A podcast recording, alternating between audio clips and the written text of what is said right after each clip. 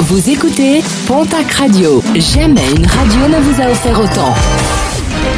L'information locale à 9h, c'est sur Pontac Radio.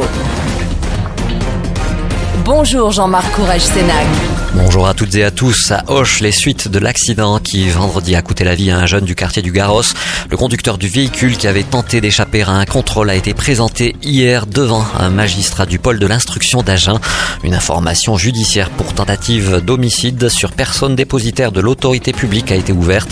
Le véhicule qu'il conduisait avait par ailleurs été volé en août dernier en Ariège.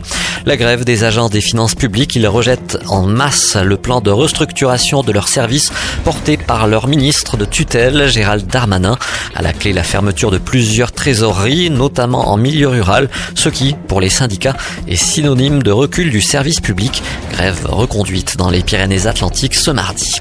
La CGT va porter plainte pour mise en danger de la vie d'autrui, plainte qui fait suite à la révélation de rejets toxiques de l'usine Sanofi de Mourinx. Selon le syndicat, la plainte vise à faciliter les démarches des salariés si un jour certains venaient à avoir des problèmes de santé. Une plainte qui sera déposée le 25 septembre prochain à Paris. À Dax, un important dossier d'escroquerie dans le monde du bâtiment n'a pu être jugé hier en raison de la grève des avocats. Une audience finalement renvoyée en février prochain. À la barre, les dirigeants d'une société poursuivie par plusieurs clients lésés, que par des ouvriers non déclarés.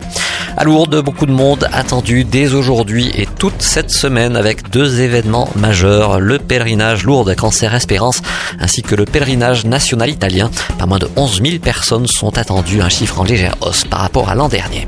Et puis les journées européennes du patrimoine, c'est ce week-end et dans la région, plusieurs événements à ne pas louper, notamment à Barbazan de Batte avec la visite de la résidence et de l'ancien atelier de l'architecte Edmond Lé.